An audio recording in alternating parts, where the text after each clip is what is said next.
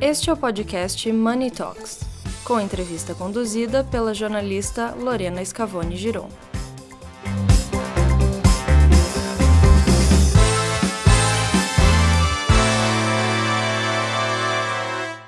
Olá a todos, estamos aqui agora com Liliana Alfiero, presidente da Lupo, que vai bater um papo com a gente em breve. Oi Liliana, tudo bem? Tudo bem. É um prazer ter você aqui.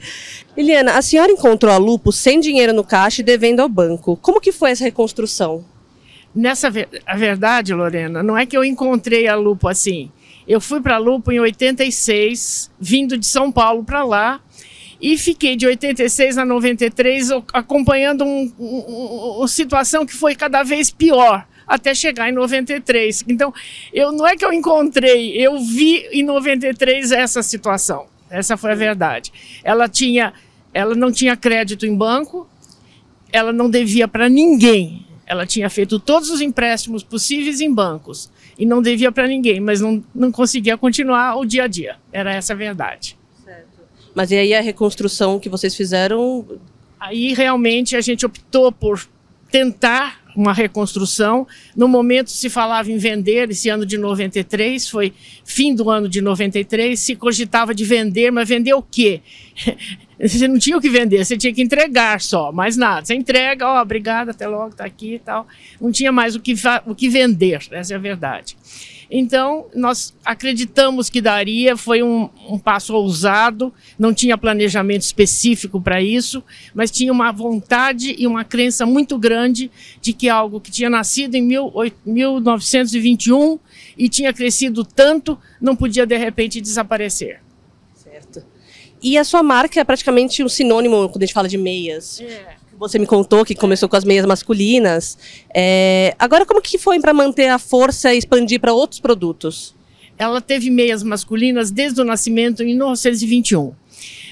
Esse ponto em que alterou o produto, que acrescentamos um produto, foi a meia feminina.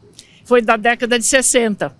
E ainda era a época que nem existia meia calça ela eram dois, dois, duas pernas de meia que se prendia com cinta liga. Esse era o, o, o primeiro passo que nós demos para poder a, colocar um portfólio maior de produtos. A partir desse passo, surgiram as cuecas, surgiram as roupas, uh, a lingerie, e foi um passo um atrás do outro, e agora o foco nosso é Lupo Esporte.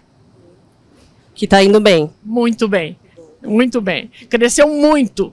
Agora, quando você está começando, é, você não devia falar, devia falar só que cresceu muito. Mas quando você está começando, é fácil crescer 80%, 90%. É o que nós estamos crescendo nesse período, mas vamos continuar crescendo. Legal. É, e sobre a sua gestão, a empresa se tornou centenária com, esse, com um negócio de gestão familiar.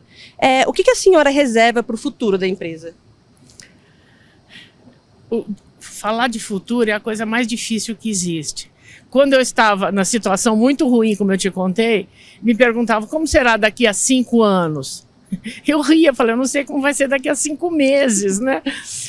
Então, essa pergunta sua, neste momento, é muito difícil. Ela vai continuar crescendo, claro. Não, não tem outra alternativa a não ser crescer.